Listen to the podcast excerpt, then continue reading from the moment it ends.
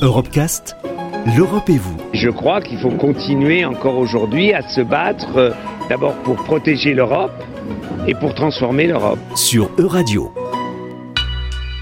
Soutenus par l'Union européenne, les scientifiques du projet DITOP sont actuellement en train de travailler sur une prothèse sophistiquée pouvant être directement contrôlée par les pensées des personnes amputées. La technologie ne cesse de repousser les frontières et les limites du corps humain. Edouard de Kittingart est chirurgien prothésiste à la clinique Jules Verne de Nantes. Le but justement des techniques chirurgicales adaptées aux prothèses maintenant, qu'on propose donc à Nantes, qui est la chirurgie de TMR, c'est pour essayer de réintégrer cette prothèse au mieux pour qu'il y ait le moins de frontières entre ce matériel et le corps.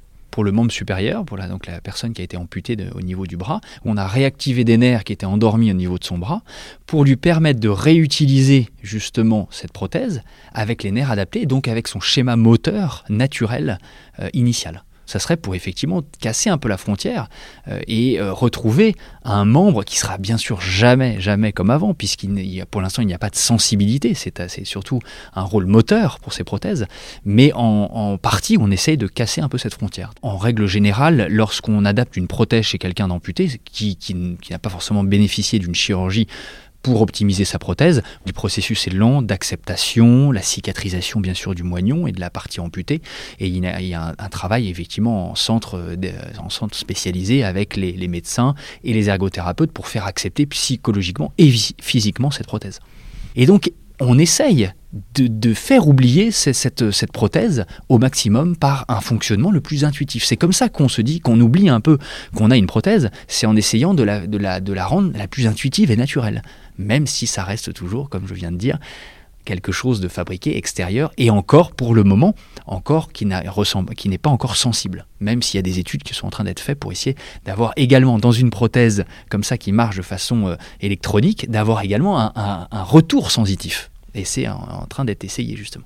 Sommes-nous en train de révolutionner le mythe d'un corps naturel et normé alors ça c'est la question un peu du transhumanisme alors, on n'arrivera jamais à avoir un corps normé avec une prothèse, c'est pas possible. Surtout au membre supérieur, la main, les capteurs sensitifs. La main, c'est un outil extraordinaire. Le membre supérieur, il exprime, il touche, il ressent.